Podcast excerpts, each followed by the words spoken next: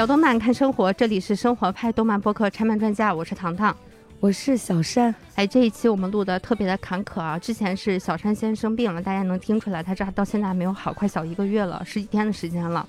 然后好不容易我们能够对的这个声音差不多了，能一起录制了，结果录制的素材出现问题了。然后我们又说，那好吧，那我们就第二天进行个补录。结果当天晚上我开始生病发高烧。我们又约，那就在上线的前一天，也就是本周的周三，我们再把开场出现问题的那一段进行一个补录。然后我们两个又齐齐的在同一天晚上，病情加重且发高烧了。然后我现在就是发着烧，但是声音还凑合能说话。小山就属于发着烧，声音也说不了话了。所以在前面开场的十几二十分钟之内呢，大家可能听不太到小山的声音。然后前面内容主要是由我来说，但是因为我现在是一个发高烧的一个状态，所以脑子可能跟不上我的嘴巴。如果表述的逻辑不够清晰的话，请大家多多海涵。然后我们这一期应该算是二零二四年的新年的第一期节目，好坎坷，就是。就是不知道这个新年到底是怎么了，然后我觉得我们两个都得去拜一拜。然后我跟家里人约好了，本周周末如果我身体状况允许的话，我们会去一趟雍和宫，把今年的晦气拜掉。开年新年还是要跟大家说一声新年快乐的，因为我们上一个结尾已经是录过了，所以要把很多在结尾拿来给大家的祝福放在开场来讲。在新的一年里，祝愿大家健康多多，快乐多多。挣钱多多，好好照顾自己的身体，多喝水，多吃饭，好好睡觉。好了，下面就由我糖糖一个人，基本上 百分之九十九点九 solo 的来这一段吧，大家凑合听吧。那我们今天要跟大家聊的这个话题呢，其实源自于二零二三年四月份的一个网络热词，叫做“性缘脑”。也就是说，我们看待一个人的时候，我们是用性的眼光去看待这个人的。我们评判他的标准就是他能不能跟我成为恋人关系。网上对这个词儿的讨论其实非常多啊，然后有各种的抨击呀、各种的讽刺呀什么的，好像大家都讨论热火朝天。但我看了很多文章之后，我会发现有一个问题，就是我会觉得讨论很多都没有打在要害上。我们讨论了非常多的果，就是我们对这个果产生了很多评价，但是我们很少讨论它的成因，就是我们为什么拥有性缘脑。其实我想一下，性缘脑的成因其实非常复杂，我也不是一个这方面的学术专家，能够把这个问题剖析的多么的清晰。那其中有一个原因，我觉得还挺重要的，就是缺爱，也就是我们本期的话题。那缺爱这件事情啊，它其实比我们想象当中的要更加有害，甚至说很多我们现在聊的雌竞、自杀、自我贬低、自我伤害，或者说甚至一些非常恶性的性犯罪，它都是跟。这个是有关系的，嗯，不容易啊！小山终于出了一声。那么在接下来的节目里呢，我们将给大家分享三个故事。那这三个故事它的残酷程度啊，带给我们的那种冲击力是不断增强的一个状态。然后等录到第三个故事的时候，我们两个人的情绪都发生了很大的一个波动。那最后呢，我们是想跟大家聊一聊，我们要如何爱自己。这部分一定不是一个心灵鸡汤，大家放心。我们希望能够给大家提供一些具有可实操性的方案，能够帮助大家去学会爱自己的。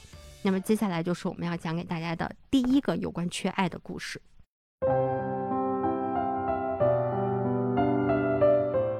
这是一个女孩子每天晚上都和不同男性结婚同床，第二天这些男性都消失的故事。那故事的开场呢，是一个有着黑长直发、漂亮的女孩子，她坐在一个小河当中哭泣啊。然后这个时候，河的当中就长出了一个漂亮的红色的像罂粟一样的花朵，然后对她说：“嘿，你别哭了，跟我来，我可以帮你，欢迎来到我的世界。”接着呢，画面一转，女孩手里就握着一个装满星星的漂流瓶，它就像我们小的时候会在网络上做那种祈祷一样。然后她也祈祷说：“神奇的瓶子漂流去远方，请实现我的愿望。”接着，女孩就把瓶子放进了小河里。女孩回家之后呢，她和自己的父母共进晚餐。他们家的桌子非常的长，大概得有个二三十米吧。然后女孩坐在这一头，然后她的父母坐在另一头。这个画面当时肯定要暗示着她跟父母之间是有一些情感上的隔阂呀什么的。饭吃到一半呢，这个小河当中突然间驶来了一艘长满鲜花的大船，船中间呢有一个又大又美丽的花环，这个花环的下方呢站着一位英俊的王子。那他就是来迎娶这个女孩的，那女孩也特别开心啊，周围草地上的花也随着女孩的快乐而绽放，所有人都载歌载舞，给女孩披上了头纱，然后王子单膝跪地，举着戒指向她求婚，两个人就在这样一个漂亮的情景当中举行了幸福的婚礼。那在场所有人都非常开心啦。到了夜晚呢，女孩和王子回到他们的房间里面休息，睡着睡着，突然间女孩就醒了，然后她一个人就离开了家，来到了小河边。她蹲下来的时候，那朵像罂粟一样的红花就探出了水面。然后这时候，女孩伸出自己的左胳膊，在她这个小臂上有一个拉链，她拉开拉链呢，里边滴出一滴蓝色的液体，然后滴到这个花朵上。接着，他们发生了一段对话。红花说：“又见面了，我的朋友，最近过得怎么样？这段时间我每天都很开心，谢谢你。想一直这样吗？我想永远都这样幸福。那就继续用你的灵魂来滋养我吧。你可以一直留在这里。好的，我会好好照顾你的。”说完话呢，红花又缩进了水底。然后这个时候，女孩突然间发现，白天举办婚礼时绽放的花朵突然就枯萎了。就在她还没有弄明白这是怎么回事的时候，突然远处一个小门打开了。她的爸爸问她说：“青洛，你怎么还不睡觉呀？”这个女孩就叫青洛。然后青洛就说：“啊，这就睡，吧吧。”一阵风铃之后呢，天亮了。昨天和青洛结婚并且睡在一起的那个王子，他就已经变成了一堆破败的花瓣和叶子。撒在用衣服摆成的人形上，然后青洛就失落的一边叠衣服一边说：“为什么不能一直这样下去呢？”说话的同时，他戴在手上的那个戒指也碎掉了。他把叠好的王子的衣服放在窗台上，又拿起旁边的一个瓶子，就像之前一样，他装满了星星，放进了河水里。这一天驶来的是一个牛形的大船，从船身里走出一堆男性。每一个男的都给青洛送上了大大的戒指，就像我们小时候吃的那种戒指糖一样。他们一起举办了一场盛大的婚礼。到了夜晚，青洛又来到河水边，从左胳膊拉链里滴出的液体给到了红花喝。他们又发生了一段对话。红花问：“今天愉快吗？”“嗯，也很开心。不过如果他们不是花瓣做的就好了。”“别傻了，他们最后只会害了你。”红花缠绕在青洛身上，就像绳索一样捆绑着他。你不是怕孤单吗？我能让你每天都享受被爱的感觉，这就够了。秦洛说：“你说的对，一直在这里就很好。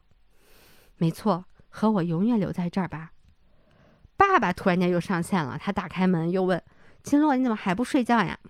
秦洛一样回答说：“马上就睡，爸爸。”第三天，青洛起床之后又叠好了衣服，放出了漂流瓶，迎来了新一轮的王子。夜晚又用蓝色的液体喂养红花，就这样一轮一轮，就这样循环了下去。很多很多很多很多天之后，青洛抱着高高一叠叠好的衣服走上阁楼，那里已经挂着数不尽的衣服了。青洛看着这些衣服，他苍白的脸上露出笑容，说：“这么多的爱，好开心啊！”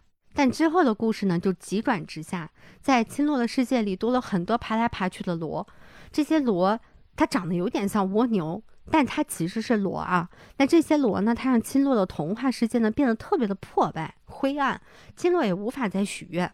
他和他的爸爸妈妈清理出了特别多的巨大的螺山，但依然没有清理干净。然后这些丑丑的、黏黏糊糊的、恶心的螺呢，爬满了青洛身边的每一寸土地，包括青洛那个挂满了幸福的衣服的阁楼。那看到这样的场景呢，他就崩溃了，他缩在角落哭着说。谁也别想夺走我的幸福，我不能一个人。紧接着，哎，青洛就醒了。是的，前面所有的剧情它都是青洛的梦，但并不是我们想象当中的那种恶俗的梦醒的桥段。但他真实的故事是什么样的呢？青洛曾经有一段感情经历，两个人呢已经走到了谈婚论嫁的阶段。男方求了婚，拍了婚纱照，两个人也一起同居，度过了一段非常快乐的日子。但是不知道为什么，这个男的后来消失了。被分手的秦洛呢，受不了打击，他就一蹶不振，得了抑郁症，然后多次割腕。前面我们说的他那个左胳膊小臂上的拉链，其实就是秦洛多次割腕的那个刀痕。那在梦境里呢，那些一遍遍和他来结婚的人呢，都是他儿时画下的一些图画。童年的秦洛，他设计了非常多自己想象当中的婚礼，然后里面都有着白马王子。可是，在这些美丽的幻境过后呢，往往让人感受到的都是巨大的虚空，巨大的难过。所以，青洛就患上了抑郁症。动画里面那条小河就是他的眼泪而汇聚，就是他的眼泪汇聚而成的。那他用那个，他用那个蓝色的。从他左胳膊里流出的那个蓝色的液体也是他的眼泪。他用这个眼泪滋养着那朵花，那朵花就叫做抑郁之花。那花朵每滋养一次呢，都会放大痛苦。就是你们如果看动画的话，能看到它那个花蕊是在不断变多的，就是随着青洛的滋养，它的花在成长，花在长大。那每重复这样一次的过程呢，青洛的心中的痛苦呢就会越来越明显。那罗是干什么的？罗就是来破坏这个梦境的。这个罗其实是青洛小的时候他妈妈送给他的。他给青洛说：“罗里能听到大海的声音，有这个声音陪着你睡觉，你就不会再做噩梦了。”所以罗出现在他的梦里，就是来叫醒这个噩梦的。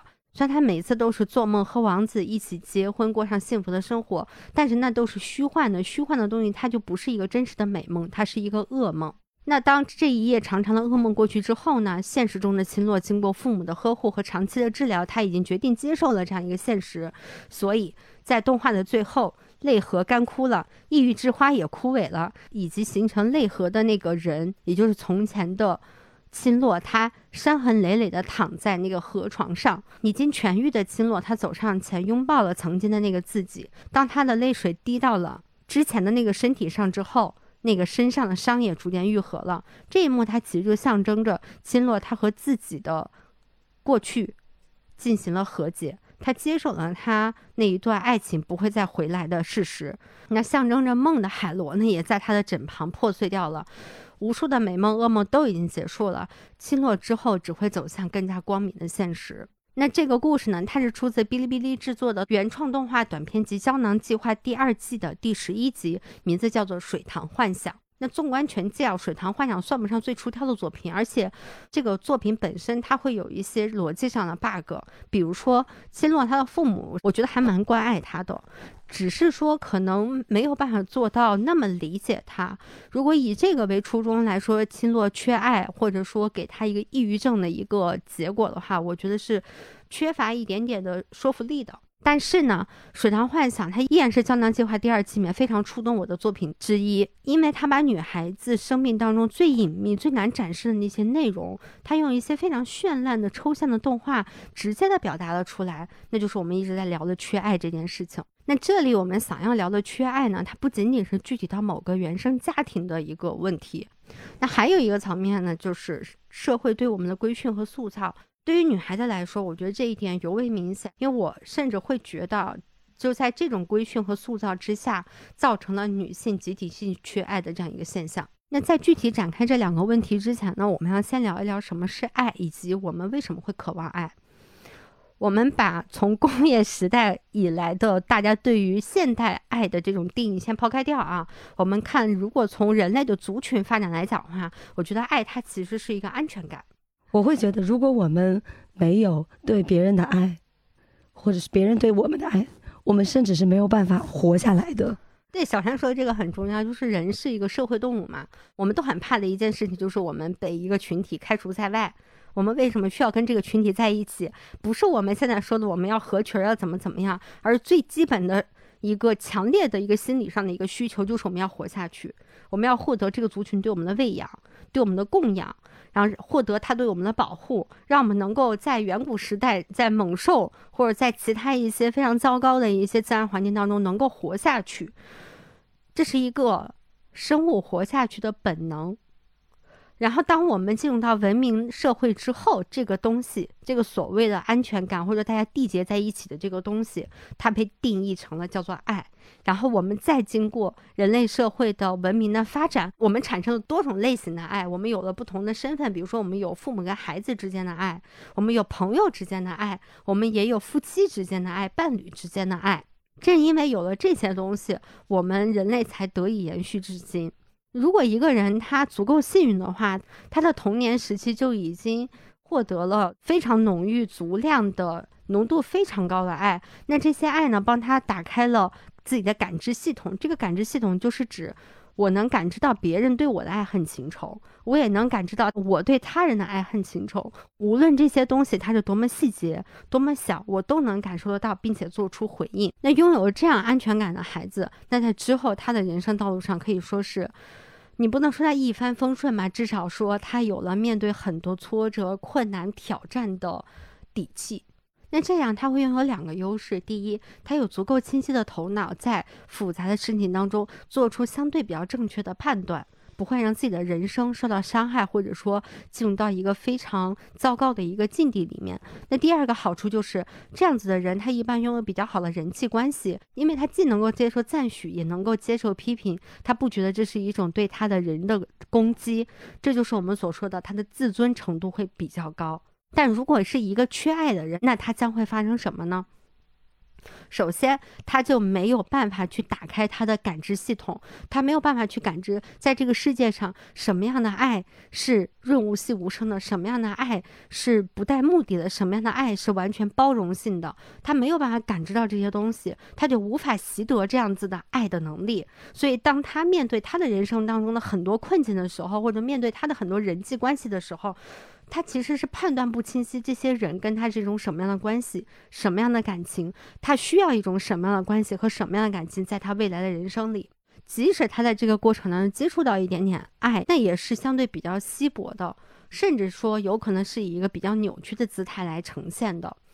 那一个人的需求往往和这个人的力量是成正比的。当一个缺爱的人一旦长成了真正的大人，他拥有了真正属于大人的力量，却还没有得到相应的爱的话，那是最可怕的。我自己觉得，其实我是一个在不怎么缺爱的环境下面长大的，但是可能因为我本身是更加偏理性的，所以有时候对于我那个偏感性的伴侣来说，他会觉得我有一些冷漠。你回馈他的程度不够多，对，但其实在我这儿已经是我能给他的最多了，他已经是这个世界上 我给的最多的那个人了。就是每一个人他对于爱的这个需求是不一样的，需求的程度是不一样的，大家的感知也是不一样的。可能也是因为我的家人对我表达爱的方式不是那种很直接的，或者说是很强烈的。嗯，你要这么说话，我想起来一个词叫抒情障碍。嗯，它其实是一直存在于，尤其是我们上一代和上上一代的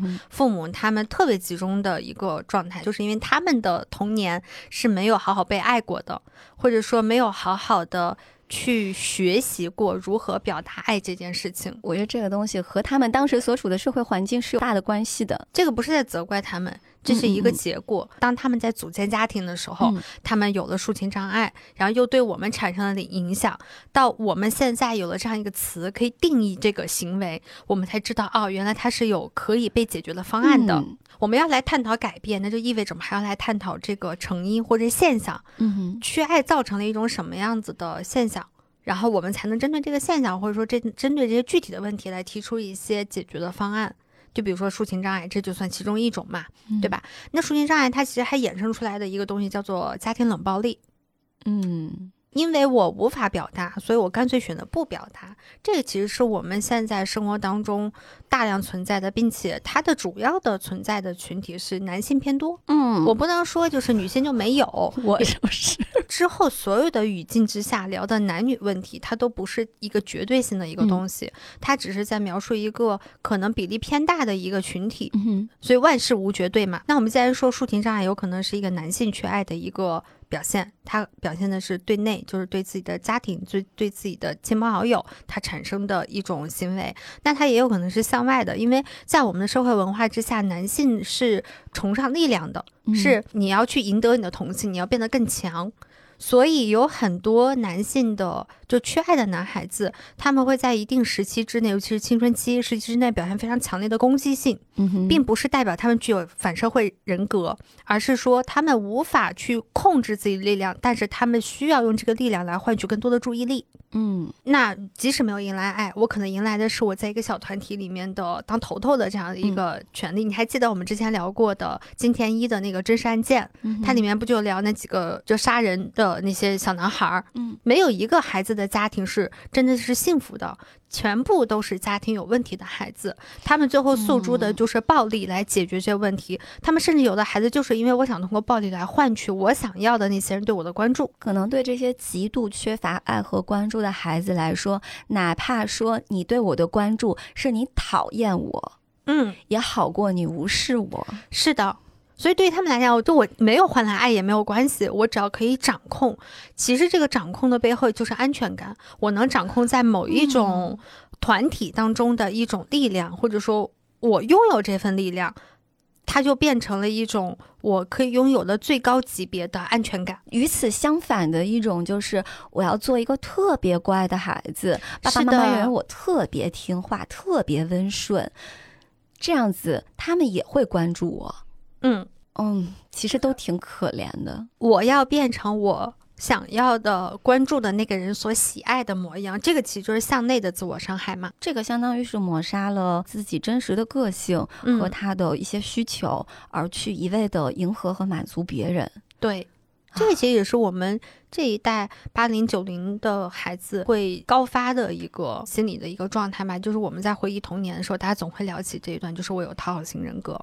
嗯嗯，那我们刚刚说的男性，我们再说说女孩子。我们再说男性，他有呃原生家庭问题，嗯他有被社会塑造的问题。对女性也是一样的，原生家庭不讨论了。那缺爱的女孩，她被社会塑造的是一种什么呢？是一种信仰，是一种童话的信仰。他信仰一个迟早会降临到他身边的白马王子，然后身披金甲，然后脚踩七彩祥云，这是一个他的盖世英雄。那这个盖世英雄，他就会带着全世界最好的宠爱，会把他曾经没有感受到的、缺乏的那些爱，全部一股脑的以一种倾倒的方式，给他从头淋到尾，浑身淋得个湿透，把爱塞进他的每一个毛孔里。就像我们小时候总听的一句话，我不知道有没有听过，就是每个女孩都有属于自己的专属天使。对我小时候是恰恰好是没有听过的。你是逃开了那一段被台湾偶像剧荼毒的时代，是吗？对，并不是说嘲笑别人的喜好啊，我必须很直接的说，在我有一些同学，他为了那些偶像剧里面痴迷，他们觉得好感动的时候，我的关注点就在 好好笑，就为什么要这样子？你今天讲这个话题的时候，我就会感觉它绝对不是一个女孩的天性，它绝对不是说你什么，你身为一个女性，你就是会这样想的。那对于绝大部分的女性来讲，她是没有办法逃开这个东西的。包括像我在内，我也很长一段时间会沉溺于这样的故事。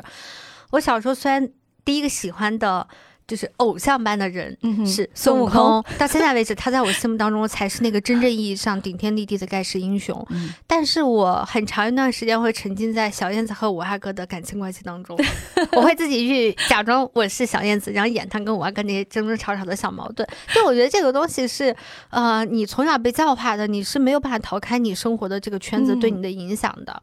那当我们长大了之后，我们总会觉得我们曾经拥有的那些。不幸福的时刻都是短暂的，这些短暂都是随着我们的长大，随着我们拥有更多力量，它就会变得呃，就会被改变。就比如说，我们拥有了成年女性的美貌、风情、才华和魅力，我们身上还拥有了很多让人羡慕的，或者说传统意义上人羡慕的品质吧，比如说善良、宽容。嗯啊，诚实、天真、贤惠，耶哎之类的。对，只要我们拥有这些，我们外在的和内在加起来，我们才可以成为一个被爱的人。我们在这一天，我们就拥有了我们一直去向往的爱跟幸福。好可怕啊！就会觉得你是一个被明码标价的一个商品。你刚才说的每一项，它都有一个权重，然后它们加在一起，就是你这个人在婚恋市场上你的得分。价格对，给你还有一个不一样的感受，就我觉得我们好像把所有东西都寄托于外在的东西。这个外在的可以是我刚刚说的什么样貌啊，嗯什么之类的，也可以是时间。我们寄托于时间给我们带来的改变，给我们带来的沉淀。我们甚至寄托于说，我结了婚，我生了孩子，这样一些外部的东西对于我这个家庭和我的老公产生的嗯巨大影响。你懂吗？就是我们会把很多希望寄托于非本我身上的一切物体上。我从小的时候就想了一个念头，就大家都说我长大以后要成为什么什么样的人，成为科学家、宇航员、医生、嗯，那个军人，不拉不拉一大堆。我当时说的是，我想成为一个不管失去谁，我都能好好活下去的人。所以说，对应到你讲的那个，你的希望就是你自己。对，嗯，就是我把所有的希望寄托在我身上。虽然我的家庭也会存在一些问题，但是我好像从来没有去想过，我希望有一个男人出现，他能够拯救我。嗯，我既没有去想过有男人来拯救我，我也没有想过我就是自己的希望。就我原来这个地方是特别混沌的一个状态。嗯我第一次能够清晰的有这个层面认知，我又得说回到士兵突击。吓死我，还以为你要说富贵呢。没有没有，就是班长在要退伍的时候，嗯徐三多不是拉他的包不让他走嘛？然后当时他就说了一句，就是你不要总把希望寄托于别人身上，你自己嗯心里就开着花呢，一朵一朵的可漂亮了。那个时候我听到这句话的时候，我应该是高三，从那一刻我好像才猛然间明白这个道理，嗯就原来你是没有想过的。你的心底是没有这个答案的，但在那一刻，你就哎有什么东西，你就会觉得不一样了。从那一刻，嗯你才知道啊，在这个世界能够去定义你自己、拯救你自己的人，只有你自己。嗯，就后来在很多的事情上给我的感受都是这样，包括我后来有抑郁症嘛。当我重新看那段经历的时候，帮助我走出来的肯定有医生、有药物，也有我的家人、有我的嗯亲人，但最终能够支撑我走出来那个最最重要的人是我自己。嗯。那我们还是说回来啊，如果一个人他已经把自己的人设你划定了一个既定的轨道和方向，我好像就应该去结婚，有一个男人来拯救我的话，如果在这条路上，我下我我就是举例子啊，如果发生了什么变故的话，其实有很多人是很难以接受的，因为嗯他很难知道还有其他渠道可以获得更稳定的、更具有安全感的爱的这种关系。水塘幻想的导演他就举了个例子，他就说他当时写这个故事的一个初衷或者一个灵感，就来自于一个不断结婚的一个女性。我猜想他肯定是从这个女性上看到了很多背后的故事，嗯，他很想把这个背后的这些东西给他表达出来。为什么一个女性她会不断的结婚？她经历过什么样的事情，让他去做这样子的行为，让他去通过这样一种方式去寻求长久的、稳定的这样子一段爱的关系。当他的创作在逐步的深入到这个经络或者深入到这个故事的内核的时候，他立刻就从里面发现了自己的影子，发现了很多很多他的朋友的影子。嗯所以他最终的主题就是我们人类，他一直就是渴求着、渴望着永恒的爱。那在追寻这个永恒的爱的过程当中，这个路途之上，大部分人都是受我伤的，甚至是遍体鳞伤。其实说到追寻爱这个事情吧，它还是得要区分一下的。我们并不是说从自人类诞生以来，我们就在追求这个东西。其实我们现在所谓的这种两性关系的这种爱，它更像是一种浪漫爱。它其实是工业革命之后产生的，在之前可能大家因为生存的难度还是比较大的，然后生存条件也很有限，资源也很有限，可能婚姻这种关系更多的像是一种经济，就是它经济关系的这个比重更大。那到了我们现在，大家如果经历过婚姻，就会知道，它婚姻的本质还是一个经济关系。啊，是的，只是说工业革命之后，因为我的技术在发展，我们的生存的条件会变得越来越好，解决了这个马斯洛需求的最底层的生存需求之后，我们开始追求一种精神上的满足。这个时候，我们会希望去爱别人，被别人爱。那这种爱，它只有在个体意识更强的时候才会产生。爱人与被爱的这种渴望，它是一种和自由相伴相生的一个东西。嗯，但是呢，它必然会产生的一个问题就是你的安全感被破坏了。是的，如果我在婚姻里面只追求经济关系的话，这反而变得很简单。嗯，他只要这个经济关系不崩溃，人也不会太多的想着说我今天出个轨啊，我明天聊个骚啊什么的，就大家都还是要去考虑这一层的。我最近还看了一个帖子，他就是在讲那个农村的中年女性，因为互联网给他们打开了另外一个世界。你会发现在农村，可能那些家庭里面的男性，他还是在去想正常的生活，打牌啊、抽烟呐、就是搓麻将啊等等一系列的，但是这种女性的需求已经改变了。嗯，她看到了外面的世界，她开始发掘了自己内心那种对爱的渴望，嗯，所以他们会向丈夫提出一些要求，哦就比如说，我看过你我想过，我嗯想今年七夕，嗯我想收一样礼物我看到了，哪怕说这个礼物就是一句好听的话，是。或者说是你摘了一朵花给我，嗯。或者说送一个什么礼物都可以。嗯。但是我需要这样的一个东西来让我确定自己是被爱的。所以这就是我想下面聊的一个话题，就是爱分两个层面，一个层面叫做生理层面，一个层面叫做心理层面。那生理层面呢，我觉得它属于是基础，它很重要了。就是你要想活下去，你总得吃饭吧，嗯你总得穿衣吧。但是它能提供给我们的感情浓度是比较少的。比较稀薄的，就它只能让你感受到我很关心你，但是你的内心的那些东西是无法被感知的。就像你刚刚说的那些农村的妇女，她们生活当中一定不存在生存问题，不存在于我今天吃不饱饭，明天穿不了衣的，嗯但是她们彼此的情感需求是出现了问题的。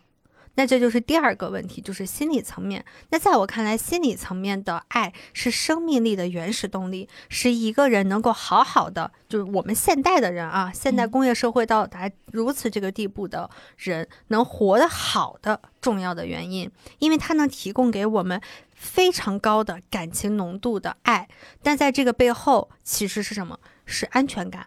是坚实的安全感，是自我意识的萌发或者说成长的肥沃的土壤。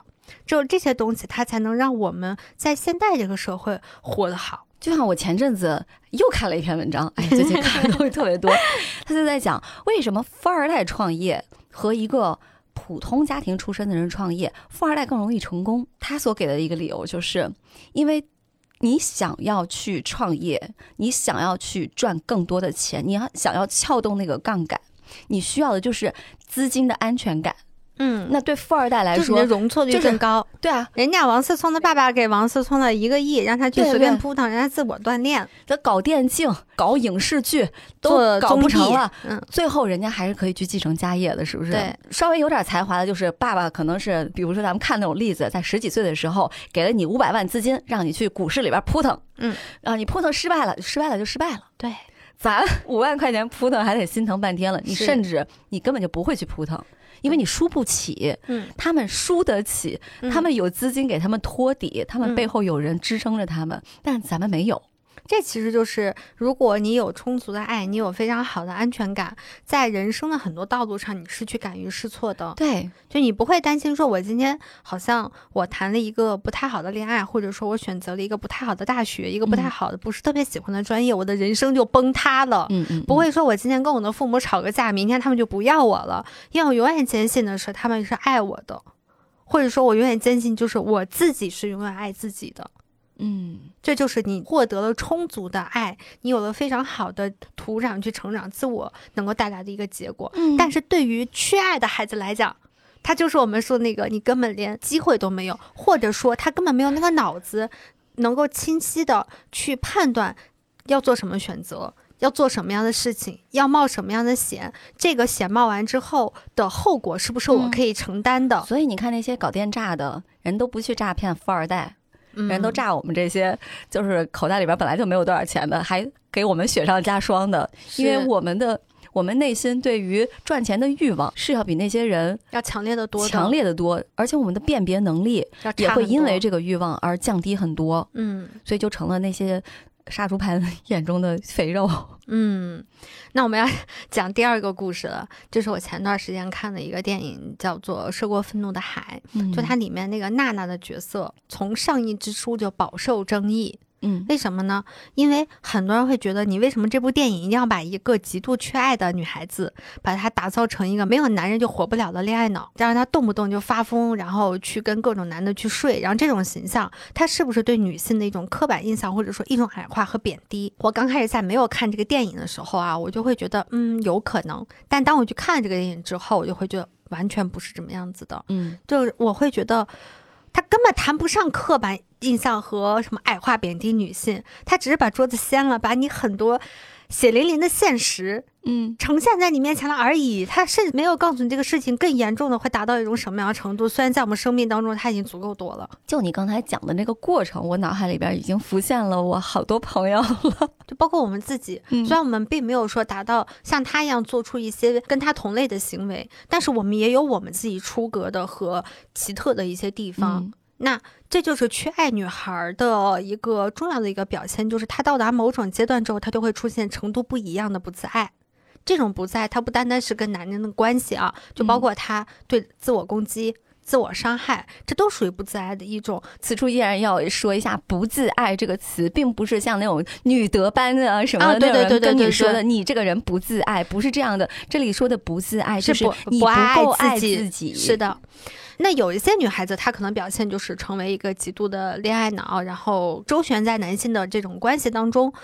呃，你会觉得从你的价值观上来看，他跟你生活在两个平行宇宙里头，你不进入到他的逻辑里面，你是很难理解他为什么会做出这样的行为的。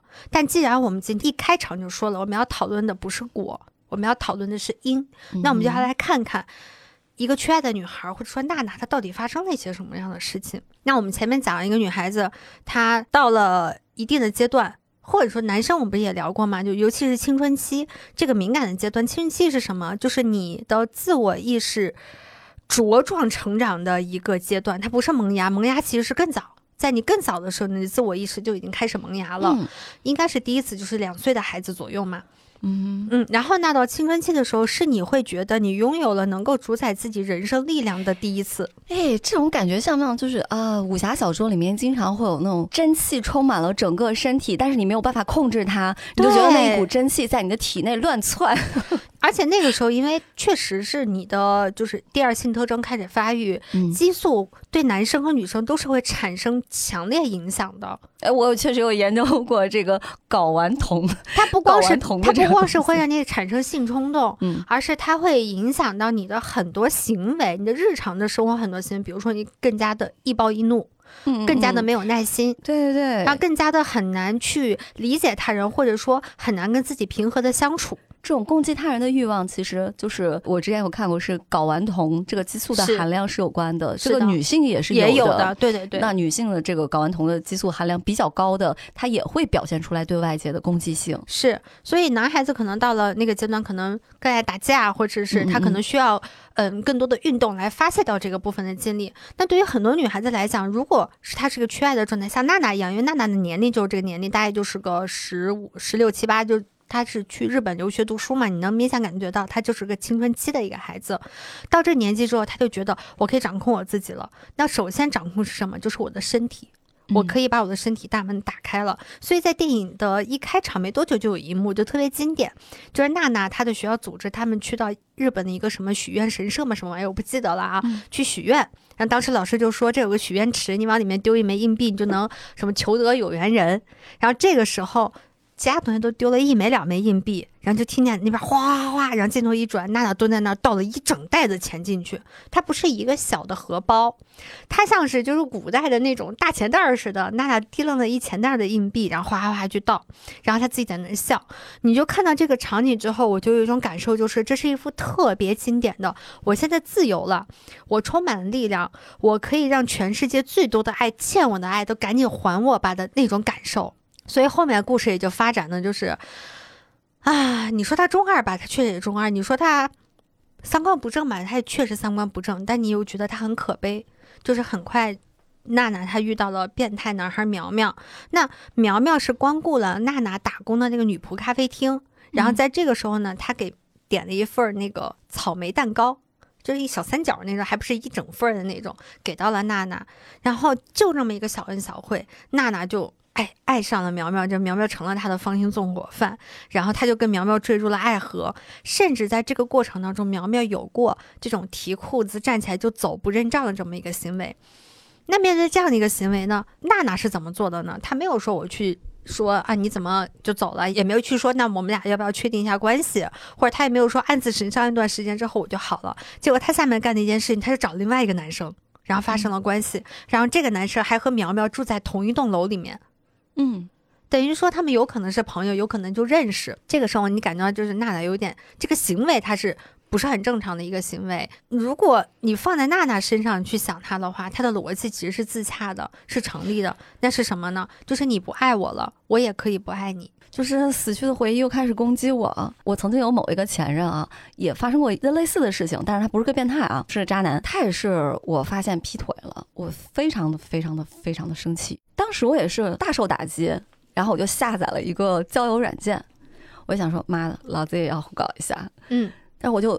随机的找了一个人，就聊聊着聊着，我就觉得我不想这样。我对手机另一端的那个人没有兴趣，并且我跟他说了我遇到的事情了。然后我很惊讶的发现，他也并没有就是顺杆爬要跟我约个炮啊什么的，他反而开始安慰我。在那一刻，我就完全放弃了这个想法。我就觉得凭什么？嗯，我要为一个背叛了我的人这样子就是我侮辱我自己吗？我并不想跟另外一个人发生关系。但是娜娜她就没有这个想法，她想的是，就你可以提裤子就走。我也可以提裤子就走，我们是公平的，我们是平等的，我也可以很洒脱。但我就理解他的部分就在于，我曾经有一闪念的这个想法，我也有过这种一闪念的想法，所以你是可以理解娜娜的。嗯只是说我们可能受限于其他的原因，我们最终没有做到这样一个结果上。我为了报复他去跟另外一个男人睡，这个还是以他为中心的，嗯但是以我为中心，就是我想不想睡那男的呢？是我不想睡，我不想睡我就不睡。是的，对于这件事，娜娜还有第二个想法，那就是她特别想看看苗苗是不是真的爱她。嗯因为他的那一瞬间，他爱上了苗苗嘛，他想知道这个人在不在乎他。这其实是缺爱的人，不一定是女孩啊，嗯缺爱的人一个很重要的一个表现就是，他要在这个关系的过程当中，不断的确认对方是否爱嗯自己。这就是为什么好多时候你觉得，哎，我的对象怎么那么作呀？包括小朋友，对他也会有一种他没有办法确定你爱他的时候，他就会通过不断的推开你，不断的在那儿作天作地，嗯然后你要始终如一的去拥抱他，去爱他。他确认过之后呢，他才能跟你进入一个正常的关系了。对，所以这对苗苗来说，它其实是一个考题，一个有关爱的考题。送命题，但是苗苗是怎么答这个考卷的？他的行为就非常的奇葩，就是他把那个娜娜去睡的那个男孩，也就算是他们关系的第三者吧，可以这么理解、的那个宠物乌龟给炖了。当时就是那男孩也应该也是一个就是那种嗯不怎么学习上进的男孩子，然后睡到日上三竿才起床，然后到他们那个公共的。那个厨房里面一看，全部都堆的都是那些碗筷啊什么的，他的食物储存地方已经是空空如也了。这个时候，苗苗就给他端上来一碗面，我说：“我请你吃方便面吧。嗯就这个感觉好像还是挺美好的啊。结果等到这个男生快吃完的时候，他就说：“你这里面煮了你的乌龟。”然后那个男生就惊了。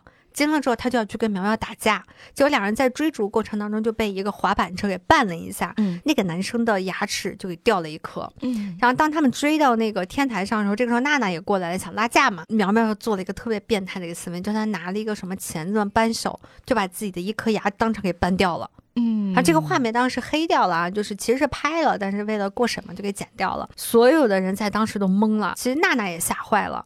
那个男孩看到这个情景，撒腿就跑了。娜娜呢是从一瞬间的惊讶、震惊之后，很快就变成了欣喜。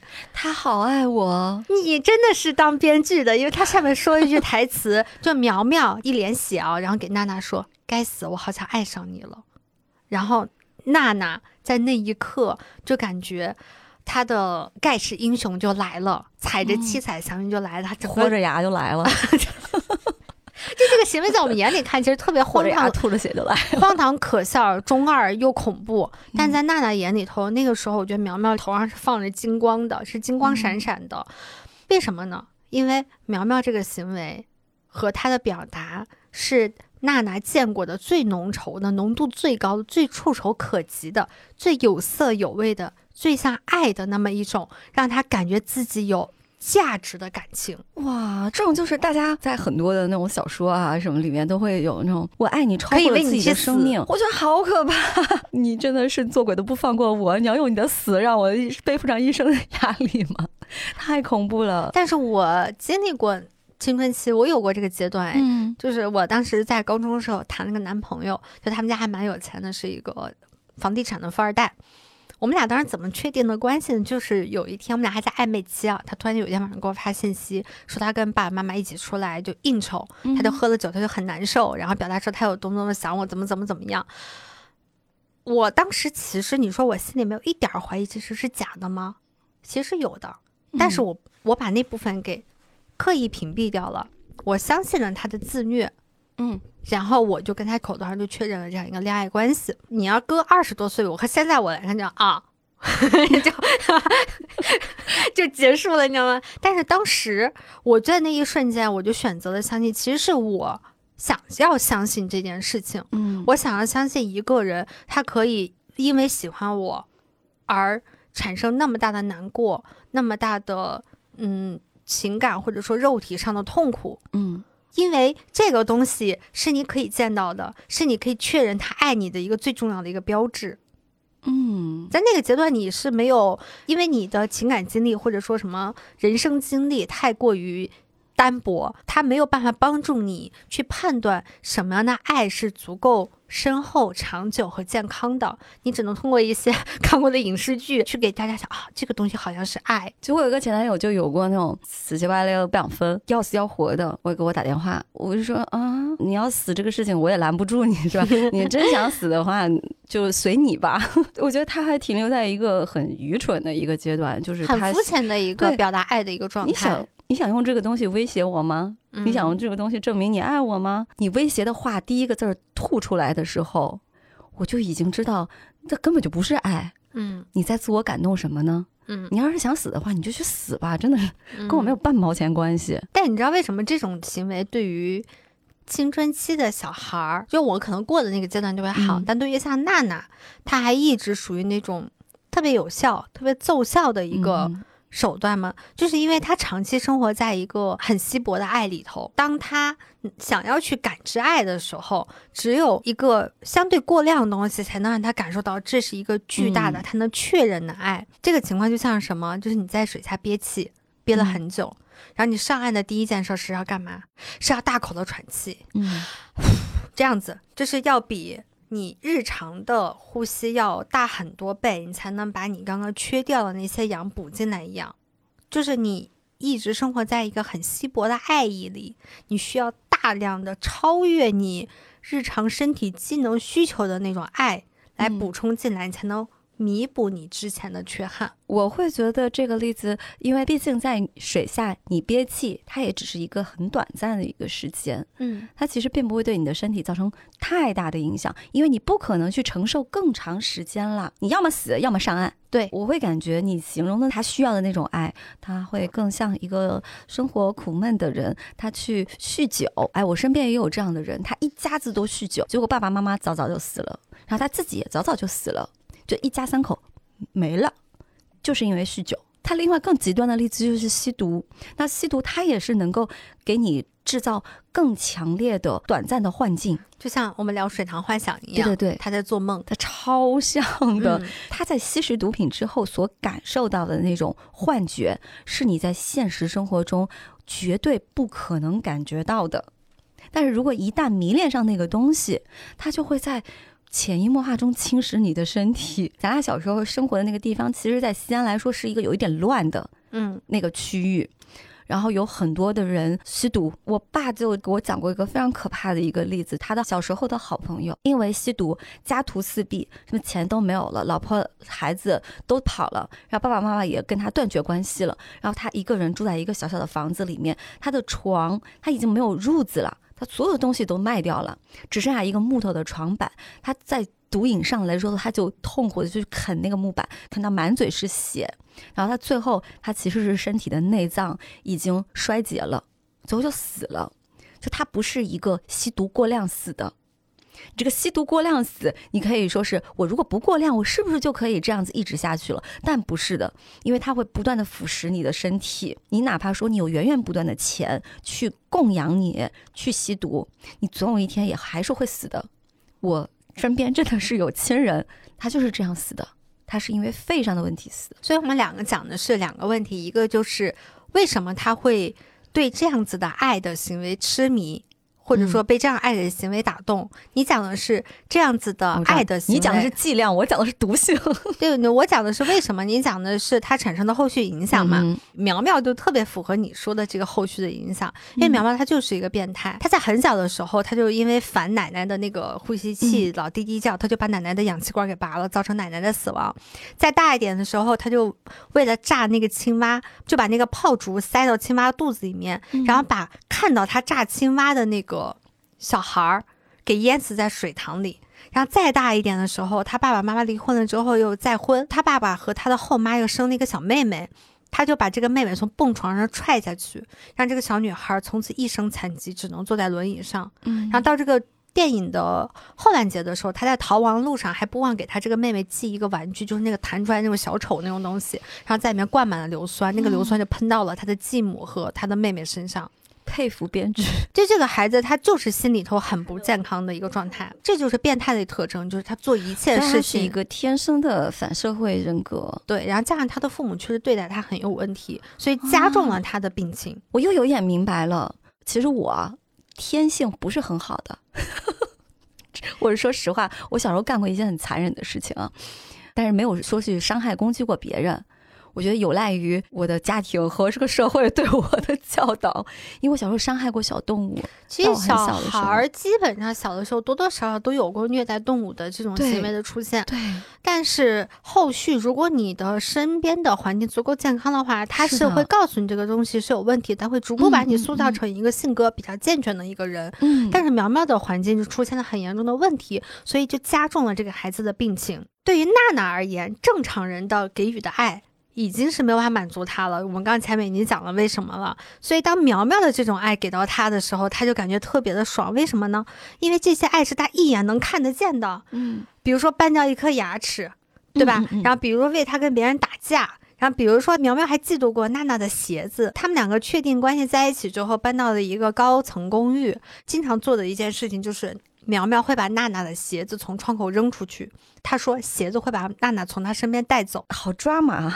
对对啊，就这种行为，它其实是具有一点点迷惑性的。对于一些还无法进行清晰判断的孩子来讲，这些行为就是像那种磨得尖尖的一个什么小棒子，然后把你一戳，然后你的皮肤感到一阵刺痛，但有时候那种刺痛还伴着一点点的痒痒的爽感，就这种爽感，它让就这种爽感让娜娜。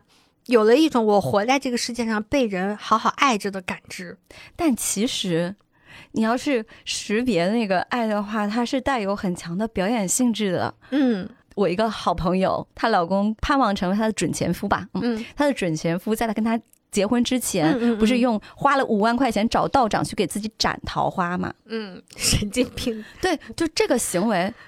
咱们上次说的是，但凡遇到这种在恋爱阶段出现这种表演型的行为的人，一定要离他远远的，因为你跟他在一起是不会有好结果的。他纯粹是在被自己的那个行为感动，他自己嗨了。嗯，但是他丝毫没有想到这个行为是不是真的是你需要的。嗯，是我在爱你的，是眼里有毒的男女。所以我觉得，对于娜娜这种就是出生于一个缺爱的家庭，然后青春期自我意识判断又不是特别清晰的孩子来讲，你说他的这种人物形象刻画是在贬低女性，然后什么矮化女性，我是坚决不认同的。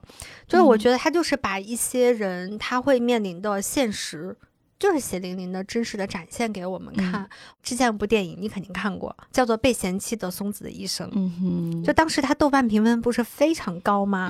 就感觉好像是那个属于必看电影名单里头的，我就去看了。那时候很小，应该也就上大学的阶段，就人生经历不够充足的时候，是你无法跟松子产生共情的。我当时看到，我就会觉得松子是一个非常糟糕的一个女孩子。她天天就是跟各种男人，对吧？同居睡，然后被家暴也不分手。她找的还都是渣男，然后还当小三儿，然后还去找人家对方的妻子，最后还去做浴室女郎，是吧？还杀了人。但她人生已经已经走到最底了之后，她进到监狱里面，还在幻想着出来要跟那个她路上遇到的好像还对她不错的老师的那个男人要结婚。结果等她从监狱出来之后，发现那个承诺她结婚的那个老师男人已经。自己结婚生子了。松子这么听来，前面是恋爱脑，后面和老师那个关系就是一个性缘脑。他其实渴求这些关系能够把他从那个深渊里面拉出来。好多人会指责性缘脑啊、恋爱脑啊什么的，这种指责有时候是挺不公平的。嗯，就是你不是他，你没有经历过他们的人生，你怎么知道这些东西对他们来说是不是就像空气对你来说一样重要？所以我现在回过头来看，当初我自己看松子的这个电影的时候，感受就觉得那个时候的自己特别。特别的肤浅、幼稚、无知。就我那时候觉得松子她特别不自爱，特别迷茫，好低自尊，是一个非常糟糕的女性形象。电影为什么要拍这样一个女性的？难道不应该拍一些伟大的女性形象吗？就那个时候，我就这么浅薄的一个人。直到你踏入社会，你经过很多事情之后，你才会产生对松子的很多的共情。其实还是有一些人，甚至比我们更年长了，经历的事情更多了，他们依然不会去共情的。咱们有时候也会在一些那个社交平台或者是媒体上看到，有很多人会对女孩子啊进行一些指责，比如说说你就是不自爱啦，说你滥交啦什么什么的，就是他们会以一种非常严苛的一个道德标准框定这些女孩或者是男孩他们的行为。就没有人去真的体会这些人，他们是没有办法去共情对方的。所以我们要聊的还是那句话嘛，我们要讨论的不仅仅是结果，还是要嗯讨论它的成因嘛。嗯我除了和松子共情以外，我还有一种朦朦胧胧的羡慕和欣赏在里面，嗯，是因为他们都属于具有顽强的生命力。对。松子她确实也是一个非常非常缺爱的，因为她从小爸爸就不关注她，她嗯。只有通过扮丑才能让爸爸短暂的留意她。但是长大之后呢，我觉得很佩服她的一点就是，她虽然受过那么那么多的伤害，她那么缺爱，但是她一直在很主动的去追求爱，就是她嗯行动力非常的强。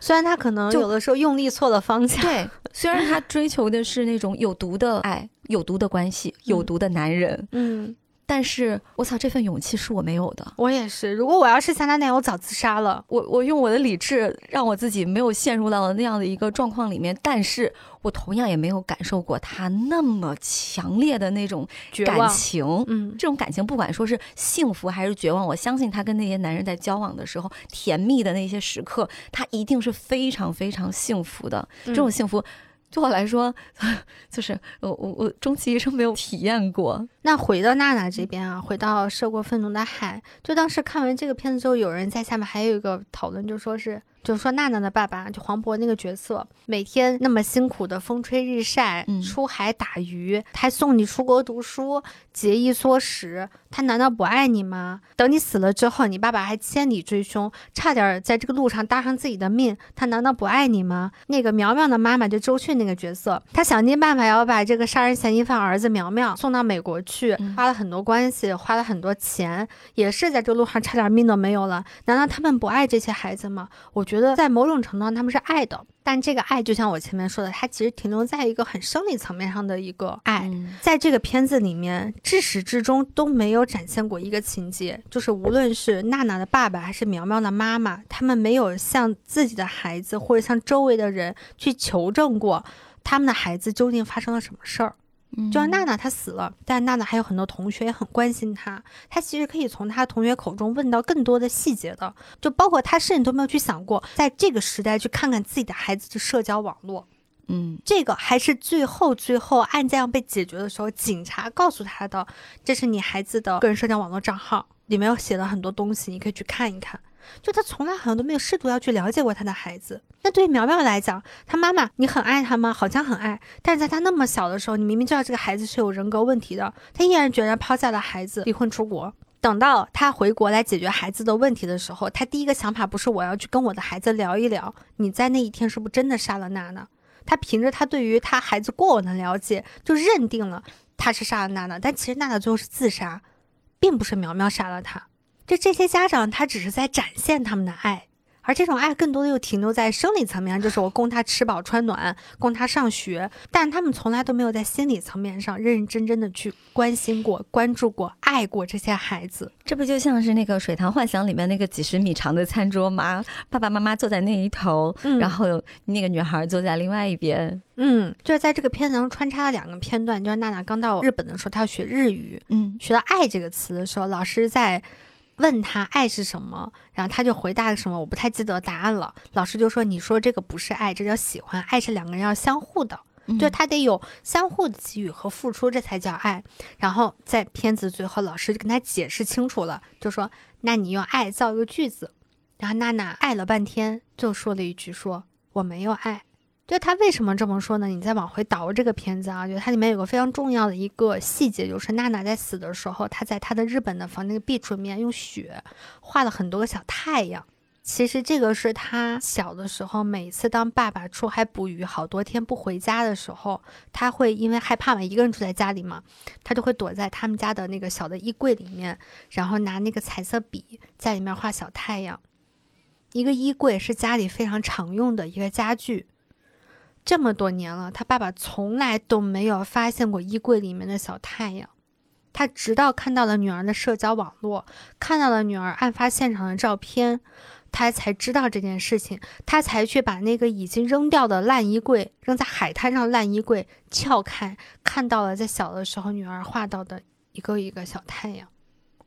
所以这其实就是娜娜她为什么在讲她缺爱，就是因为她的父母从来没有关心过他到底在生活当中经历了些什么。因为咱们前面一直在讲娜娜是缺爱的嘛，但是很少有讲她和爸爸之间的关系。嗯就是最开始我关注这个电影，真的就是因为朋友圈里边的一条短视频，嗯在活动现场有一个女生，她在表达自己看完这个电影首映之后的一个感受。她觉得老金根本不爱她的女儿，就是老金，也就是娜娜的爸爸。嗯，老金一直在对身边的人说：“她是我老金的女儿。”你所有物的展现。对对对嗯，他在千里的追凶，追凶的是我的东西被别人毁掉了。对，我的所有物被毁了，抓住这个凶手就是在树立我自己的一个尊严吗？或者是什么东西？所以当时那个女生就说：“老金他并不爱娜娜，他只是喜欢当爹。”哎，是的，他的这个观点其实是得到了导演曹保平和黄渤的一个认同的，就是嗯我们在创作的过程中确实是这样想的。嗯包括黄渤说：“你说的这些话和导演在现场跟我说的几乎是一模一样的。”嗯也就是说，这个女孩子她感受到了，她特别能够感同身受的去理解娜他娜。他其实能辨别出来所谓的真的爱是什么。对很多人会对这个角色产生一些误解，我觉得那些人可能是很幸福的，对，他们没有机会能够去理解到这个女孩儿，这是一种幸运，但是幸运不代表你可以随意的去评价这样的女孩子。嗯，那其实就像《水塘幻想》的导演说的那样，他在创作这个故事的时候看到了很多人的影子。其实我们不管是娜娜、青洛还是松子，我们都能看到我们自己的影子。嗯我们都能在一瞬间跟他们进行共情，我们甚至都有过一些偏激的行为、偏激的话语。我们可能跟他们不一样的地方，只是我们程度不太同，我们的跟他的方法不太一样罢了。当然，我们并不是说我们所有缺爱的人都会去执着于男女关系上，嗯这只是一个方面。但是我想说，是对于缺爱的女孩来讲，在我们文化教育之下，男人所给予的那种爱，在这些女孩子的世界里，往往都是成分最丰富的一种东西，它所象征的意义特别重大。你比如说，还有一个电影，你肯定也看过，就是《颐和园》，对，它是一个禁片了，但是我们不播应该没事儿。对它里面郝雷的那个角色，他不是有一段也是比较混乱的一个状态嘛？然后他在当时就讲了一段台词，他就说：“我试过很多方法，可最后还是确定了这个极为特殊、直截了当的方式。我已经一劳永逸的使两个或者三个异性了解了我，了解了我的善良和仁慈。”为什么这个男人给予的爱对于这些女孩来讲是意义重大的？是因为他们第一次感受到了被关注、被了解、被理解。这些东西可能在他的过往人生是没有人给予过的生命的体验。当这种情况出现的时候，那对于他们来讲，可能就会进入到一种很糟糕的一个循环状态，就是他们信任了这些人提供给他们的，就像你说有毒的情感关系所带给他们的这种虚幻般、梦幻般的感受，那他们就会在里面不断的沉迷、反复的受骗，嗯进入到这样子的一个我们看起来更加堕落的一个状态里。我们在一开场其实有说到，就是我们要聊缺爱的两个层面，一个是原生家庭，嗯一个就是所处的这个社会，社会塑造了女性的集体性缺爱这件事情。嗯这个其实我们在之前聊杰尼斯的那集节目当中有过一点点的涉及，就是讲到东亚女性很难被整个社会无条件的接纳和爱护，有条件的这个条件也特别的苛刻，特别的高。要不然我们为什么会有白马王子这种幻想？为什么我们会反复的去在情感关系里面确认我们是不是被爱的那一个？其实就是根本就不可能不缺。哪怕说你在小时候跟父母生活在一起的时候，你的父母无条件的爱你，但是你有一天，当你进入一个家庭以外的一个集体，进入社会的时候，这个社会一样会对你提出很多过分的要求，其实这部分应该接纳你。这个部分其实应该有什么样的东西去弥补？应该是自我的关爱的那个东西去弥补。嗯但是自我关爱这件事情，它又有一个前提条件，就是你能在你很小的时候能得到充到，对充足的爱，然后长出这样自我关爱的果实，嗯它才能在你进入到社会、面到更残酷的现实之后来喂养你。所以它是一个环环相扣的一个东西。你一环去了，你后面就环环都没有了。就像是杰尼那一期节目，小静就讲的，女性是在不断的被削减力量之后，才努力顽强的活下来的。甚至很多时候到达了一种，如果我们不抗争，我们就很难生存下去的一个结果下。嗯，我就想到，也是小静推荐给我们的一个韩国的小说，叫做《素食者》，我最近刚刚读完它，就是。属于那种啊受冲击非常大的一个状态，这同样是一个关于梦境、抑郁症、自杀和女性自我意识觉醒的故事。但相较于童话般的水塘幻想呢，这个故事要更加的现实、残酷和阴郁，也更深刻得多。它其实很短，这个故事大概我在电子书上看它只有四百页多一点点，但其实看完它你就几个小时，你只要一直在读它，很快就能看完。但这个故事属于那后劲儿非常大。我在写稿子的时候，我因为一些细节，我要跳回去重新去找一些它的故事的内容的时候，就会发现，我第二次在读、第三次在读它的时候，我会有新的感受。我已经很长一段时间没有一个小说能够给我带来如此的阅读体验了。那这故事讲了什么呢？它其实讲了一个家庭的两个姐妹，她们先后女性自我意识觉醒的一个过程。我们现在讲妹妹的故事，妹妹她叫英惠。她其实是一个特别平凡的女孩子，然后突然间有一天的半夜呢，她就决定从此以后她就不再吃肉了，她要成为一个素食者。就从那一天起呢，他就把家里的什么肉类啊、蛋白质类的东西啊，就全部都扔掉了，冰箱都清空了，做饭呢只做素菜。这种突如其来的改变呢，首先最不适应的人就是她的丈夫，叫镇江。丈夫跟她几番的交流和缠斗之后啊，发现他妻子的就英惠的这个改变，不是在跟他耍耍性子。而是就决定这么干了之后，他就慌了，他变得特别的暴躁和恐惧。跟你有什么关系？影响他吃饭了呀？你做你自己的，他不做饭呀。他们家是英惠做饭照顾他，就这是韩国啊。所以他认为英惠就生病了嘛。然后在他眼中呢，病前的英惠，这个病是打引号的哦。病前的英惠是什么样的人？是个再普通不过的女子，不高不矮的个头，不长不短的头发，相貌平平，着装一般，温顺平淡。文静，正如他所希望那样，英惠完美的扮演了平凡妻子的角色，料理家务，伺候丈夫，就像千千万万的传统妇女一样，小川露出了不屑的微笑。我的不屑当然是不是针对于我们的女主角，嗯，我我能理解。但是现在英惠变得不一样了，她不吃肉，她长期失眠，她身体不好，整个人很干瘪，也不跟他发生性生活，不搭理丈夫的生活，就不再照顾他了，也不再伺候他了。她还和郑江一起去参加上次举办的晚餐宴的时候，还坚持不吃肉，让丈夫看起来在她那个群体里面像一个异类一样。然后每天半夜，她还老对着他们家冰箱发呆。在小说里面，有很多人都会问过她，就你为什么变成这个样子了？她总会回答说：“我做了一个梦。”那这个梦，它其实是贯穿始终的，就是它里面讲的几个主人公都做梦了。但这个梦境如果解释起来，就会显得特别复杂，所以今天不跟大家讲这个梦了啊。我今天晚上讲妹妹的故事。那镇江觉得，既然和英慧说不通，那我把岳父岳母啊、姐姐姐夫、小叔子、无能啊、弟弟妹妹都找来，就要开这种家庭审判会。我真的。亲身经历过多次这种家庭审判会，我只有在高中选文理的时候有过这种遭遇。我经常遇见，那现在这些年好多了，因为反抗嘛，还是好多多了。他肯定就是希望想用这种亲情进行绑架，让英惠变成曾经的，就他刚刚说的那种平凡的传统的妇女。然后他们就组了一个饭局。然后在这个饭局上呢，所有人都软硬兼施，让英惠吃肉。然后姐姐给英惠做她曾经最喜欢吃的牡蛎，妈妈会举着菜，然后泪眼婆娑的逼那个英惠张口说：“你得体谅妈妈的心。”然后再比如说，英惠的父亲就会在饭桌上怒骂与呵斥她，然后到最后还和他的小儿子，就是英惠的弟弟，一起把英惠按在那里，把糖醋肉硬是塞到英惠的嘴里头。这一段是整个故事在开篇以后一个巨大的一个高潮，就你看完之后就是毛骨悚然。在这个过程当中，殷惠智始终没有张嘴，他也没有反抗，他也没有说话。他只在用肢体反抗，因为他只要张嘴，肉就进来了嘛。后来他爸是打了他一耳光，迫使他张嘴了，那个肉才被塞了进来。然后这个时候，英惠就发出了一声咆哮声，就像那种野兽从身体内部的那种咆哮声一样。然后他冲到水池那吐掉了嘴里的肉，然后就开始尖叫。然后他冲到桌子之前，就拿起那个水果刀，果断的划向自己手腕，而且割的伤口还蛮深的，因为当时就血溅当场。然后所有人都吓坏了，然后就赶紧把他送到医院去。这是英惠第一次自杀。虽然这并不是故事里面他第一次流露出想要死亡的念头，当英惠住院之后呢，他妈妈来给他送饭嘛，然后这个时候他妈妈，你猜送的是啥？肉丸子 肉汤，黑山羊汤。哦，然后他因为熬的那个颜色很重嘛，他就骗英惠说这是中药，你赶紧把它喝下去。英惠当时我觉得也是心软了。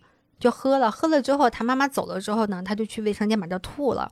结果他妈回来看见之后，他妈就崩溃说：“你知道这个肉多贵吗？怎么怎么怎么怎么的？”然后他妈当时说了一句话，就全篇非常经典的那句话，他说：“你现在不吃肉，全世界的人就会把你吃掉。”然后在这之后的几年里啊，丁慧依然是拒绝吃肉的。然后最后郑江就是她老公跟她离了婚了，没法过了。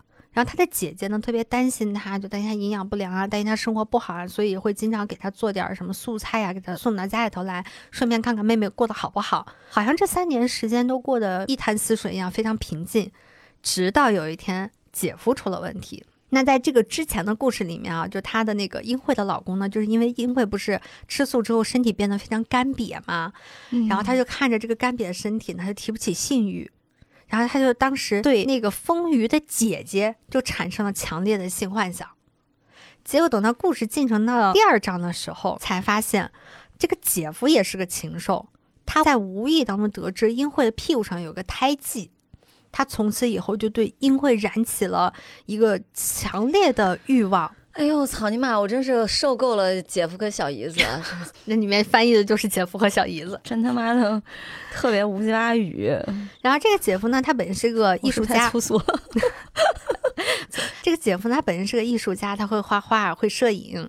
然后终于有一天呢，就是压抑了好几年之后，他压抑不住了，决定通过一个艺术创作来满足自己的这种欲望。他告诉英慧呢，他想拍摄一个在人体上画画，就绘画什么鲜花呀、植物的影视作品。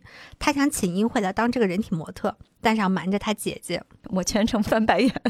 然后英惠同意了之后，他们就进行了这个创作。第一天完成的是背面的。完成了之后，姐夫就有一个特别邪恶的想法，就肯定他是想跟妹妹发生点什么嘛，但他又不敢怂。他干了一件特别恶心的事情，就是他诱骗了他的一个年轻同事，一个男孩子，替他来完成这件事儿。然后他就跟人家说，说是啊，我拍一个特别牛逼的艺术作品，然后我们还现在缺个人体模特，你能不能过来帮个忙？但他并没有说他跟英惠的关系是姐夫和小姨子的。嗯哼。所以那男孩子呢就出于这种好奇，他就来了。然后两个人就在胸前画上了大片大片的艳丽的花朵之后，这个姐夫就让他们开始摆出那种媾和的姿势。然后他这个同事就觉得他这个姐夫是个变态，那当就觉得他脑子有病，然后勉战看多了吧，然后就没有实质性发生关系啊，只是说摆姿势。他完勉强完成了应该是一个嘛还是两个姿势之后，他就怒骂姐夫一通，夺门而逃。然后这个时候有意思的来了，英惠。突然在旁边小声说一句：“他有生理反应了。”然后这个姐夫就疯了，你知道吗？他当时就想冲上去，然后跟英惠来一场真枪实刀的。然后英惠把他推开，就说：“不，我不能跟你一起。”但他并不是因为他是姐夫，所以不能跟他一起。他说：“我的性欲并不是因为那个男性，我的性欲是因为他身上画的那朵花儿。”就这个地方漂亮，这是第一次英惠明确的有了想要成为一株植物的念头。啊，然后这个姐夫怎么干的呢？他就去找了他的大学的初恋情人，也是个艺术家。他让那个女性在他身上画满了大量的花，然后又冲到了英惠的公寓里面，两个人在摄像机面前完成了这个突破底线的艺术品。这个男的好卑微啊！你听傻了是不是？这太卑微了，这么物化自己。对。然后第二天早上呢，姐姐来送饭，给撞破奸情。然后很快就是姐姐叫任慧，任慧就跟这个艺术家丈夫就离了婚。然后英惠呢，因为在撞破奸情那天早上，她跳楼寻死而被送进了精神病院。那家里出了这样子的事情呢，她的父母就觉得，哎天呐，就是脸上无光，就是对不起老祖宗那种，就跟这姐妹俩都断了关系，不再来往。那仁惠是谁呢？仁惠她是一个特别传统的女性。她操持家庭，经营事业，赚钱买房，生儿育女，做得一手好菜。但是他们的家庭是什么样？就她跟英惠成长在一个什么样的家庭环境里面呢？父亲暴虐，母亲懦弱。成长道路上，她就像母亲一样呵护着自己的妹妹，就像现在一样，他总是会去精神病院去看那个生病的英惠，给她做点好吃的，关照医生和护士，要去照顾她的妹妹。后来有一次转院的时候，英惠就对姐姐说：“啊，这个医院在这个地方，我可以看到一棵树，这就接上了他前面关于他想成为一棵植物的那个想法。然后之后呢，姐姐在有一次去看英惠的时候，就发现英惠她在走廊的尽头开始倒立，那个长长头发就垂在地上。姐姐问题干嘛呢？他说我就是一棵树，那个头发就像树根一样扎在，你懂吗？那就那个姿势。从那天开始，英惠就绝食了，无论人会带来什么样的好吃的，他都拒绝吃下。人会说你再这样下去，你会死的。你只要肯吃饭，我就接你回家。然后英惠就说没有人能理解我。不管是医生还是护士，他们都一样，他们根本不想理解我，他们只会给我吃药打针。你也一样，那我还不是怕你死掉吗？然后英慧就问他，我为什么不可以死？嗯，然后仁惠就愣住了，然后他就开始有很多镜头回想到他的童年，他就发现自己啊。他因为是长女嘛，所以经常帮家里干活，帮爸爸打酒，所以爸爸对他还算客气，不怎么打他。他的弟弟呢，因为是个男孩子，确实家里也有点重男轻女，然后打的也比较少。就算弟弟挨打呢，他还可以去欺负更弱小的邻居。只有英惠夹在中间当老二，家里什么活都没有落到他手上。他还是一个特别不会看别人脸色的人，所以他挨打挨的是最多的。包括像他小的时候，家里养一条宠物狗，就那个狗有一天把他给咬了。他爸就把那个拿那个火把那狗毛给燎了之后，把狗毛贴在他的腿上，然后他爸说跑死的狗比吊死的狗肉更香，然后就骑着摩托车拉着他们家狗，生生把狗狗跑死。当天晚上，糖糖，你今天怎么都是给我讲一些变态的？哎呀，头疼。然后当天晚上他们就炖了一锅狗肉，请来了很多就是亲朋好友去品尝这锅狗肉，包括英惠也吃了。天呐，这样的帖子咱们在网上看的还不够多吗？就有小朋友说是他小时候就有过自己很喜欢的一条狗去世了，家里人就是当天晚上就炖了一锅狗肉。嗯，虽然不是说家里人杀了那条狗啊，但是我的天呐，就怎么可以干出来这样的事情？就接受不了，太可怕了。嗯，所以你就可以理解英慧和姐姐仁慧他们生长在一个什么样的家庭了。就姐姐想到这儿的时候，我就想到啊，就又回想到自己的婚姻。其实她的生命当中有非常多的细节是被她刻意遗忘的，因为这些细节提示她，她生活在一个极度缺爱且不被尊重的一个生活环境当中。甚至导致这个结果就是她已经忘记了自己还有被爱的这个需求，就他已经活成了一个为这个家族所有人去服务的机器，有一点像我们刚才说的，呃，有一些人他甚至到了比我们更大的年纪，依然没有办法去共情松子。那这些东西有时候是被你刻意压制住的，嗯，因为你如果不压制他的话，你就会有一股想要冲破自己的力量，想要去对外界呐喊，就是我需要这些东西。你说的特别对。接下来就是姐姐最精彩的部分了。到最后有一天，就仁惠姐姐突然接到了医院的电话，就说妹妹绝食到已经身体机能非常糟糕的一个状态了。我们作为精神病院，抢救措施是十分有限的。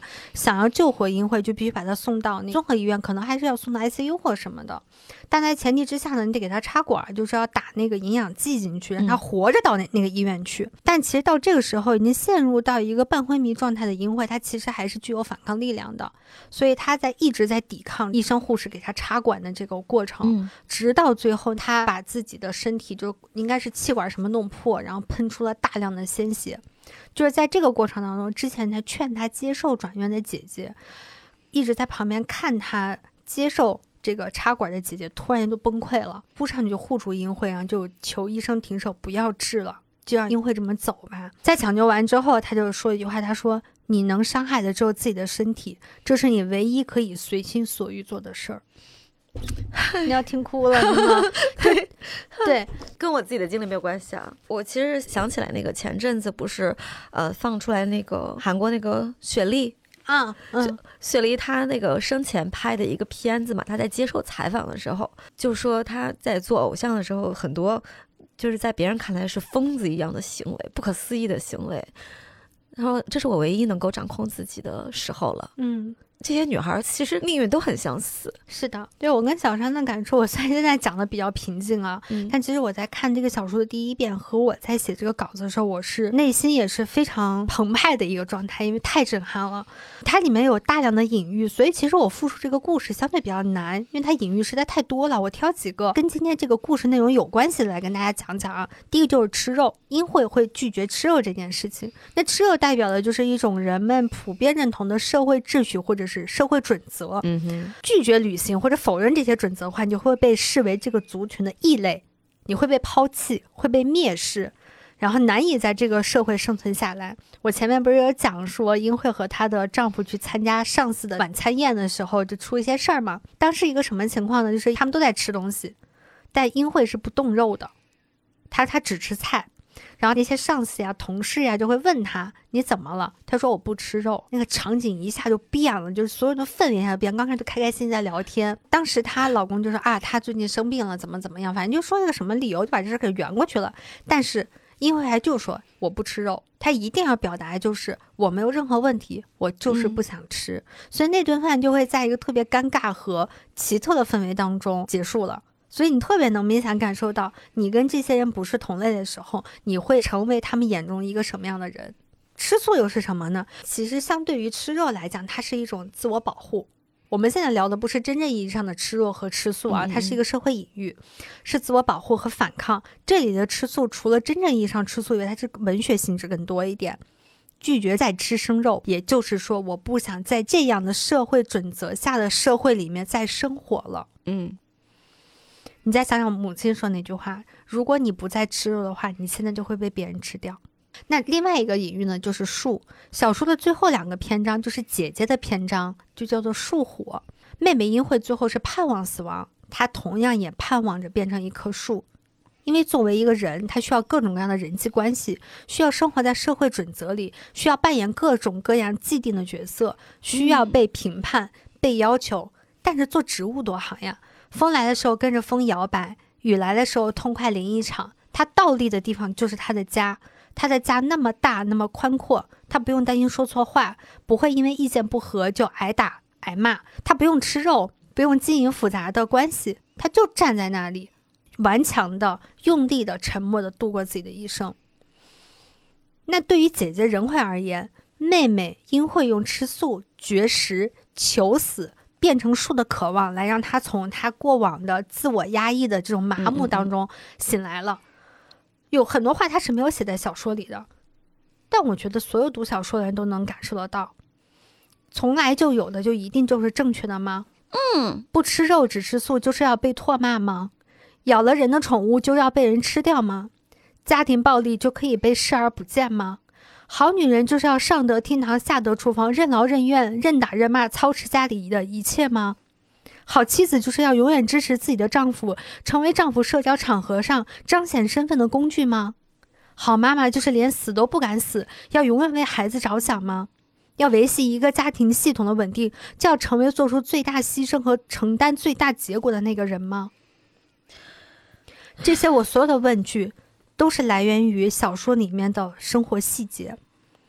那这些问题，你说他真的没有在仁惠的心底出现过吗？其实有的，只是每次都被他狠狠的摁了回去，然后选择了遗忘。那在树海的这个篇章结尾啊，仁惠就看到了很多树，也看到了那个不被树木接纳的自己的生命，嗯，更看到了无数在燃烧的树木。这些树木就像无数头站立起来的野兽。这都是他的原文哦，散发着绿光，他的眼神幽暗而执着，像是在等待着回答，更像是在表达着抗议。那最后这段话在说什么呢？这本小说的作者叫韩江，他在布克文学颁奖礼上的致辞说了一段话啊，他说：“我在写作的时候，经常会思考这些问题：人类的暴力能达到什么程度？如何界定理智和疯狂？我们能在多大程度上理解别人？”我希望素食者可以回答我的这些问题。我想通过素食者刻画一个誓死不愿加入人类群体的女性。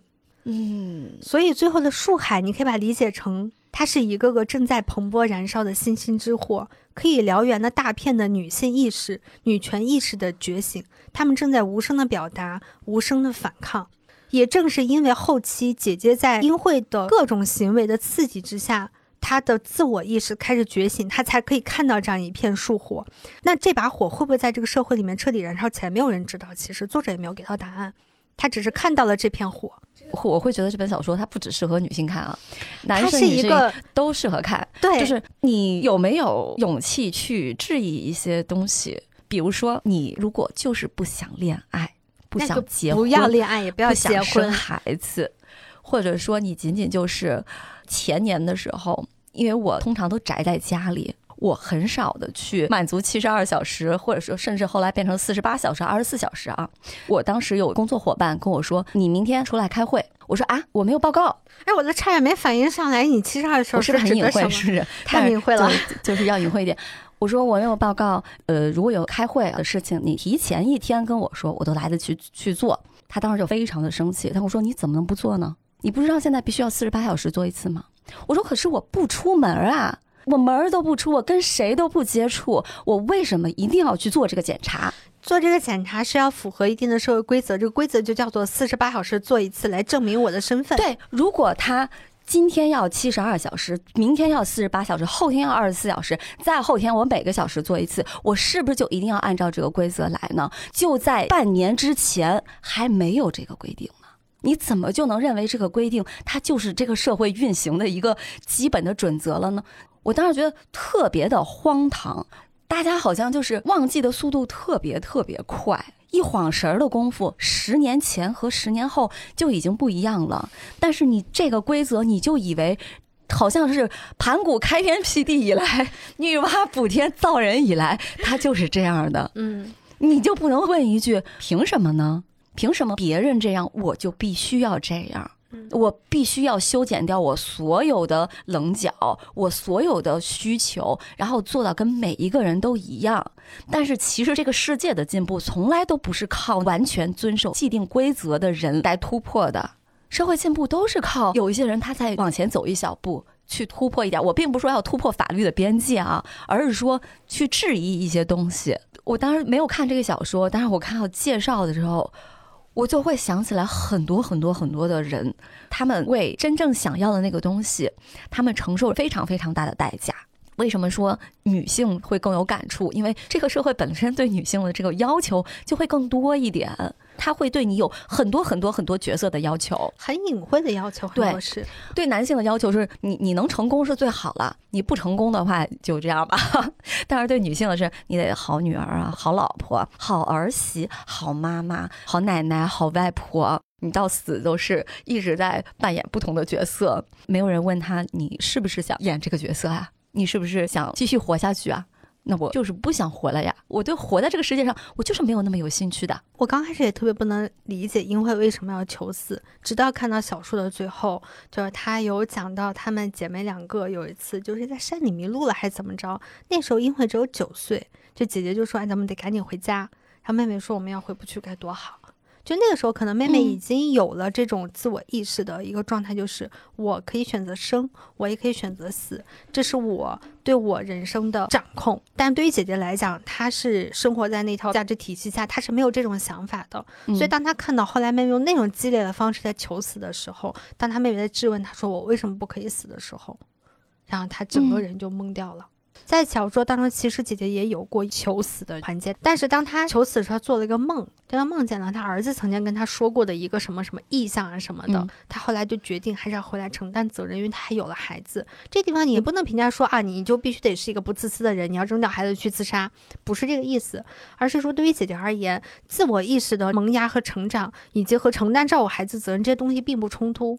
她已经选择成为能够燃起熊熊大火的树。然后同时愿意去为他带到这个世界上的生命去负责，我觉得就已经很牛逼了。嗯，后来我想起来，我妈从小对我的评价啊，她没有说什么不像女孩什么这种话。我妈说我从小就是一个特别毒的人，不是那种恶毒的毒。我我理解，我家里面也有人，就是我这些年在北京之后，他们也会评价你怎么活得那么毒。对。就是小时候会觉得，哎，你是一个很毒的人，是不是一个不是很好的意思啊？后来长大了以后觉得，你是一个很毒的人，代表着你有自己的想法，并且你对自己的想法非常的坚定，嗯，不会被这个社会规范所左右。我现在听到我家里的一些，不管是平辈也好，或者长辈也好，说我过得很毒，我谢谢夸奖，不，我内心都有回他一句说，那是因为你还没有精神断奶。读的生活超爽的，读是意味着 我可以为我的人生负责任。我看过他们的人生，因为他们大概率都比我年纪大，年纪小的人才不跟我说这些，人家活得比我还毒。那些年纪大的人，他们会来讲跟我讲这些之后，我再反观他的人生，我会发现他人生的价值观根本跟我不是一个序列里头的。他们在我眼里头就是还没有断奶的，很难为自己的人生负责任的一波人。我不要成为他们。你们说我毒，只能说明你们差。对，就是我希望大家都过上一种很毒的人生。我其实刚才是有想到的，就是不管是恋爱脑还是性缘脑啊，不管是男生还是女生，可能女生会表现的更加明显。为什么会更加明显？是因为这个社会告诉男生的是，你要出人头地，你要功成名就，你要赚钱。你有了这一些以后呢，你自然不愁女人的。你不愁没有人嫁给你的，所以就说嘛，就是你拥有了最高的权利之后，或者你拥有了什么时候，你获得了爱的最高级嘛？你的，你你绝对不愁性资源的。但是这个社会对于女生的教化就是。你要恋爱，要结婚，要跟另外一个男人组成家庭，你还要生儿育女，这样子你的生活才有依靠，才有着落。不恋爱不结婚的女人是不完整的。这个世界告诉你，女生活着的第一要义是恋爱结婚。如果你做出了跟这个不一样的选择的话，你就是有问题的。你就像是一个素食者一样，所有的人都会来告诉你，你以后的命运会非常的悲惨。恋爱脑、性缘脑，他除了缺爱之外，还有一个就是这个世界已经把你其他的路都给你砍断了，都断掉了。嗯，你只有这一条路，你只有这一条和其他人一样的路可以走。那我要在追寻自我意识的时候，那我可能就会像英慧一样。变得非常的疯魔，最后可能就绝望了，我干脆离开这个世界得了。那也有可能你像娜娜一样，或者像松子一样，走向了一条万劫不复的道路。你挥刀砍向了自己，娜娜其实最后她是自杀的嘛？她一刀一刀戳向了自己的腹部。那除了像这种自我攻击以外，我们还有没有其他的方式？你当然，你也可以像姐姐一样，就是我不自我攻击了，我学会向向外呐喊，都可以。那我们还有没有其他方式能够更好的去达成我们想要的那个目的呢？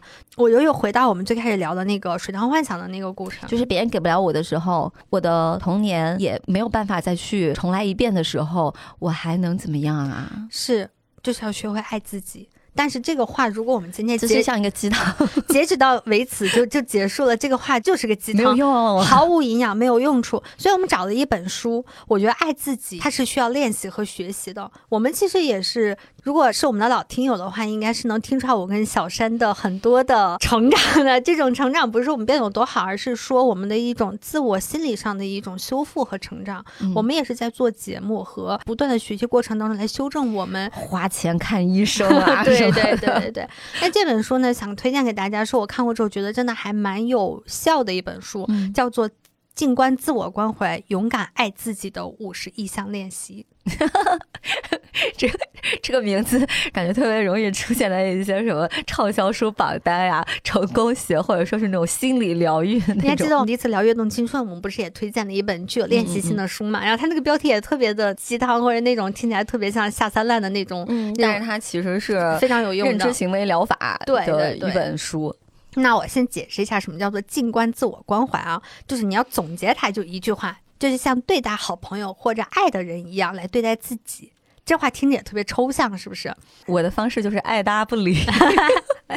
那其实就是你的好朋友会面临什么问题？他可能面临到很多困难，深陷困境。那你要如何对待你的朋友呢？就像你讲，有那一些遇到婚姻背叛的人，他来求助你，你会帮他捉奸，你不会对他爱搭不理，对不对？对。所以这就跟他同仇敌忾。所以当你的这些朋友遇到困难、犯过错误，然后他有过自卑的时刻，遇到艰难挑战的时候，你是会用善意来对待他们的。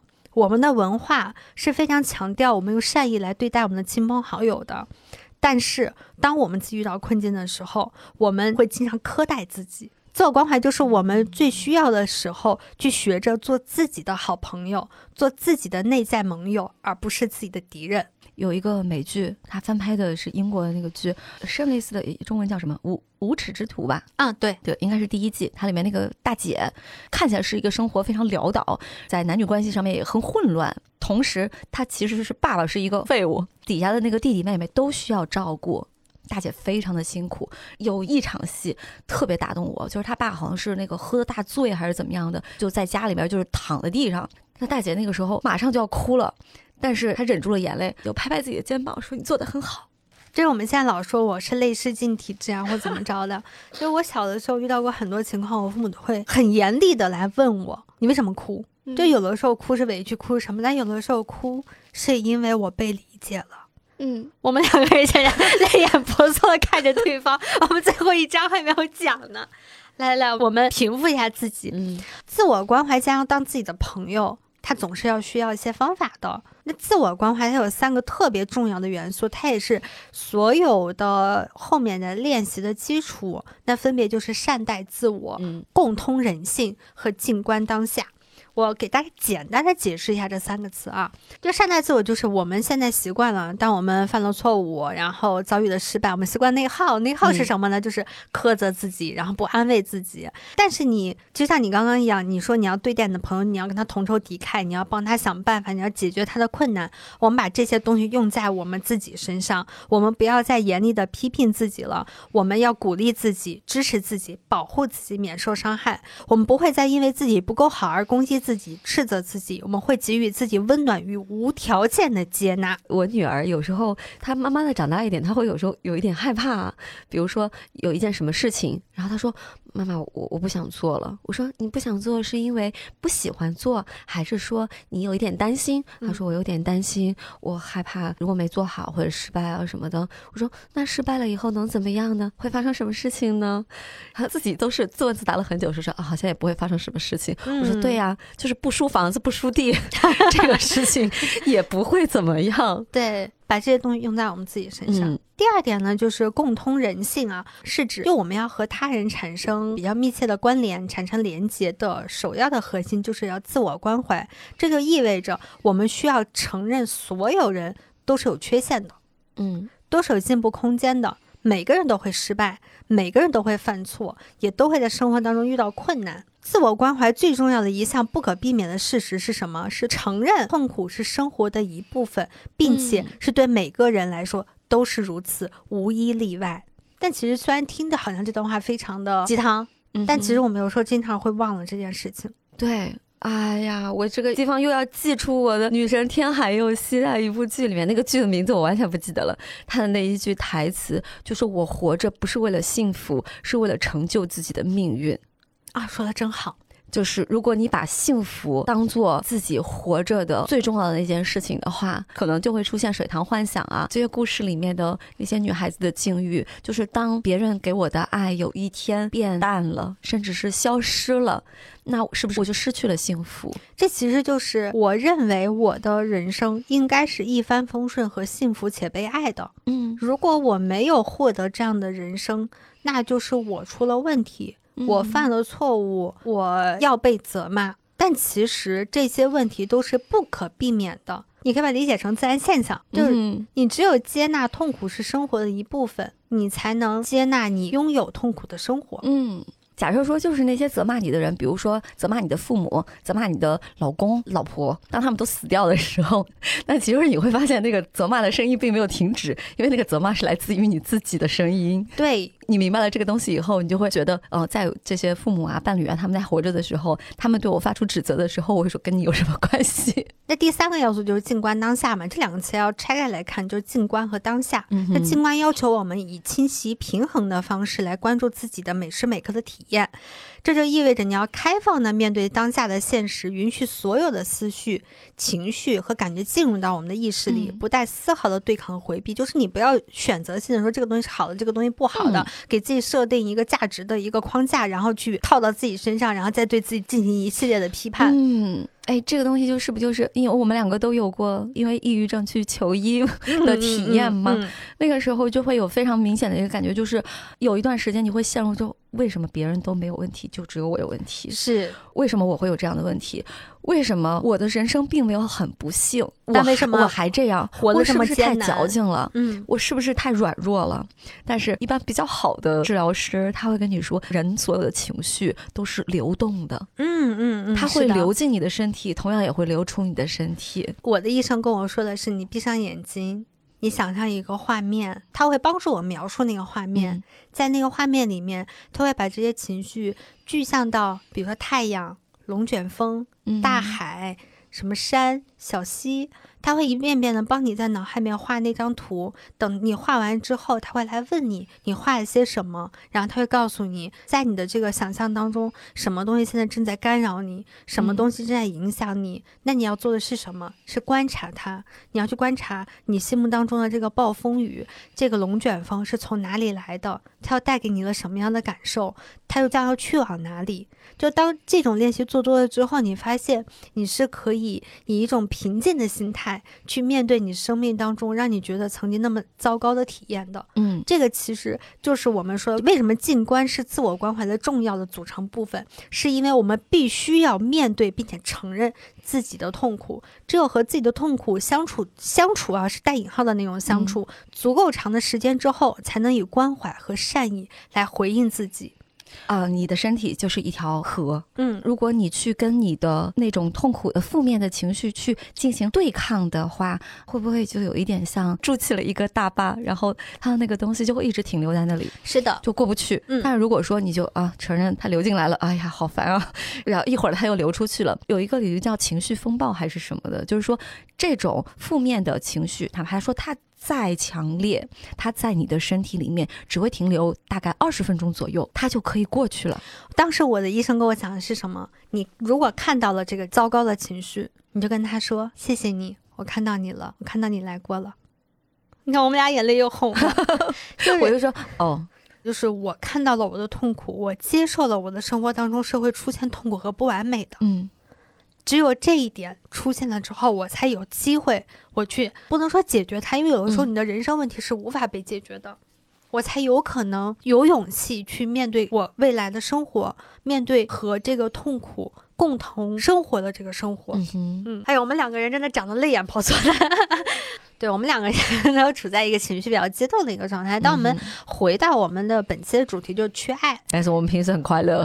对我们回到这个缺爱的主题上，再回到一个更加具体的一个问题上，就是关于男女关系的这个嗯浪漫爱这件事情上。那我们要如何来用这种方式来能让自己获得一个比较平稳的自我关爱的一个状态？其实它是有一些方式给到我们的。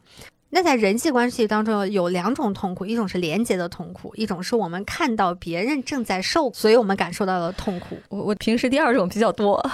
对因为我们都具备这种情感共鸣的能力嘛，就哪怕共情能力再差的人，他还是能够感受到，比如说我们两个人，你说你的情感共鸣能力没有我强，对吧？但如果咱俩现在吵架了，你是完全能够感受到我对你生气了，哪怕你问我你是不是生气，我说我没生气。在这种情况下的话，我们就会进行一种非常。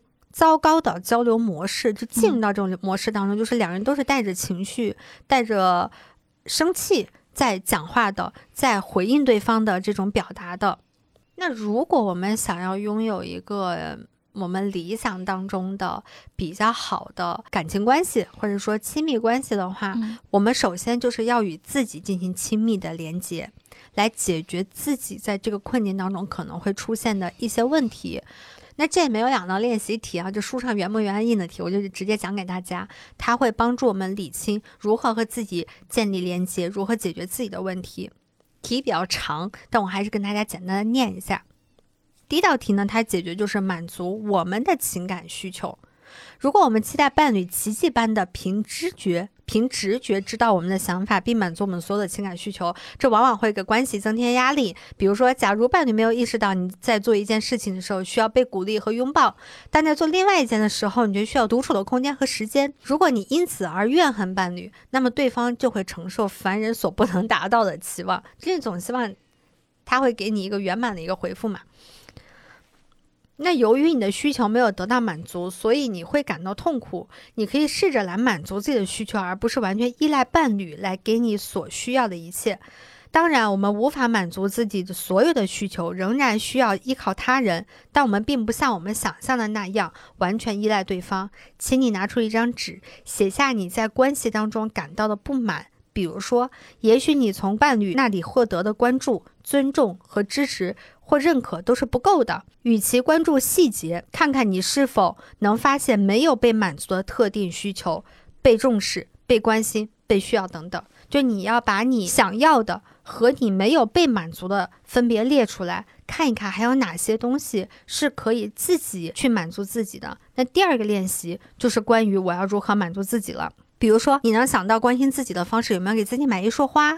或者你想要更多的触摸，你是不是可以每周去做一次按摩，或者自己跟自己握手？你能不能自己对自己说一些话，让你知道自己得到了爱与支持？当然，起初可能你觉得这方法是有些傻的，但如果我们养成了一个满足自己需求的习惯的话，我们就不会过于依赖伴侣来满足我们的情感需求了。